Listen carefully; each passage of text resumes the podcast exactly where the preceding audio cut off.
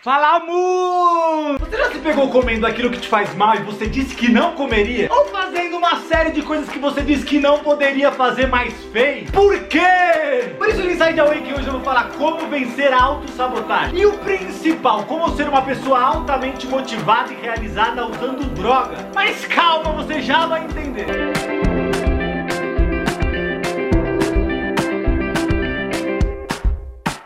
Essa droga é a dopamina. É uma enzima, um neurotransmissor natural que é produzido pelo teu cérebro quando você de prazer. Para você entender o poder absurdo, tanto positivo quanto negativo disso, eu vou te falar sobre algumas pesquisas. Bom, tudo começou quando dois pesquisadores colocaram eletrodos no cérebro de alguns ratinhos, no lugar onde eles achavam que era a área do medo. Mas todas as vezes que eles davam um choque, um pequeno estímulo nos ratinhos, eles ficavam felizes. Até que eles descobriram que aquela área que eles acessaram não era a área do medo, mas era a área do prazer. Mais específico era a área da recompensa. E depois eles fizeram um experimento meio mal maldoso com os bichinhos, mas que mostrou uma coisa muito séria. Assim, eles colocaram dois botões dentro de uma gaiola. E a parte maldosa é que quando eles faziam isso apertando os dois botões, o chão ficava eletrificado. O objetivo nesse segundo experimento era saber se mesmo eles tendo dor, eles continuariam a querer receber mais estímulos. O que você acha que os ratinhos fizeram? Por mais chocante que isso seja, mesmo recebendo choque com os pés queimados, eles continuavam querendo mais estímulos, fazendo até que alguns ratinhos morressem no processo. A partir dessa experiência com ratinhos, alguns pesquisadores da Universidade Universidade Standard fizeram pesquisas semelhantes com humanos, com pessoas que tinham vários tipos de estímulos doentios, como impulso para compra, para droga, para comida. O resultado foi o mesmo dos ratinhos. Mesmo sabendo que fazendo coisas que iriam prejudicar suas vidas, eles preferiam continuar fazendo. E é exatamente pelo mesmo motivo que você come aquilo que te faz mal ou faz aquilo que você não deveria fazer. Porque a expectativa de consumir aquilo gera dopamina no teu cérebro. Essa expectativa acaba assim que você consome o ar. Daí o único jeito de aumentar a expectativa de novo é fazendo novas novamente. E esse é o processo autossabotador que acontece com todo mundo. Hábitos ruins, vícios no geral e até jogos. E é claro que cassinos conhecem esse processo biológico e neurológico e aproveitam para lucrar mais. É só cassino não. Com a evolução da tecnologia, até as maleditas notificações do Facebook, do WhatsApp, do YouTube, né? Nós entramos nesse processo de expectativa. Tem vezes que você vai lá, abre o teu celular e nem sabe por que, que você tá abrindo. Mas você sempre acaba na bolinha lá do Face ou no botãozinho do Instagram. Isso é a dopamina. Pô, mas o que isso tem a ver com vencer a autossabotagem? eu ser uma pessoa altamente motivada. E isso é importante porque para todos os resultados que queremos alcançar na nossa vida, nós temos que fazer atividades ou coisas que não geram prazer. Com certeza você quer se exercitar mais, quer se alimentar direito, quer estudar mais,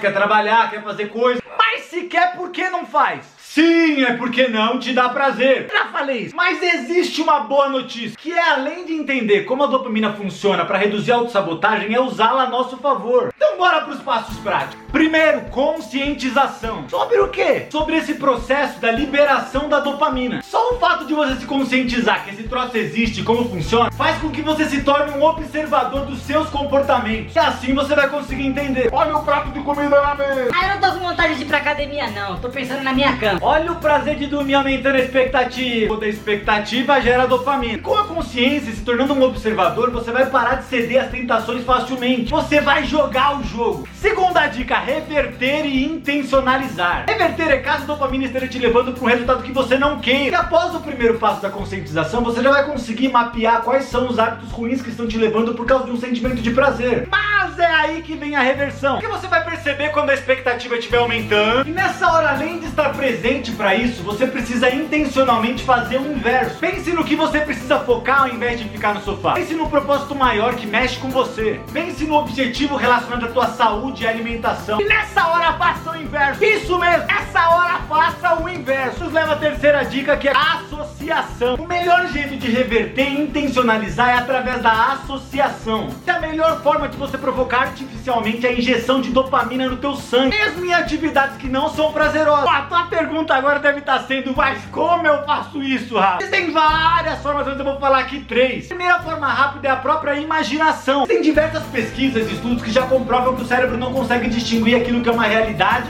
ou uma imaginação. Vou dar um exemplo fácil agora para você entender isso. Imagina agora, agora você chupando um limão. Aquele limãozinho bem forte, bem ácido, amargo consegui imaginar de verdade. Bom, se você fez isso intencionalmente, com certeza a tua boca começou a salivar. Deve estar tá fazendo mais ou menos assim.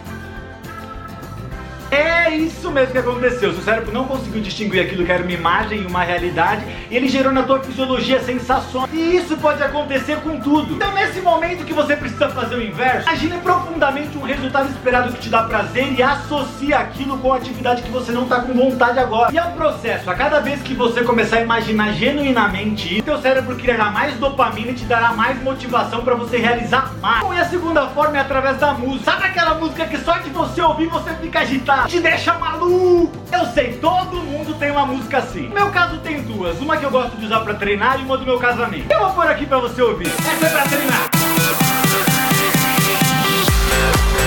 Essa é do meu casamento. You're a falling star. You're the getaway car. You're the Juro, eu nunca imaginei que eu ia ser tão ridículo na internet.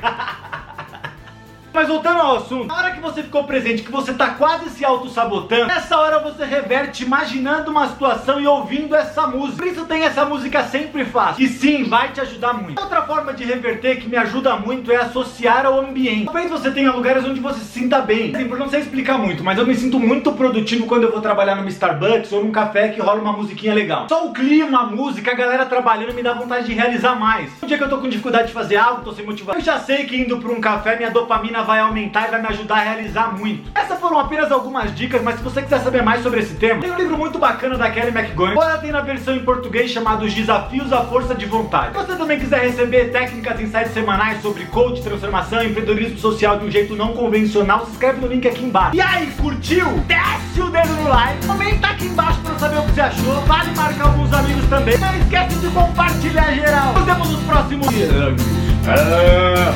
Marvin. Resista aos impulsos destrutivos de forma inteligente. Você quer realizar coisas grandes? Não seja passivo. Se falta prazer, crie, intencionalize, associe e go!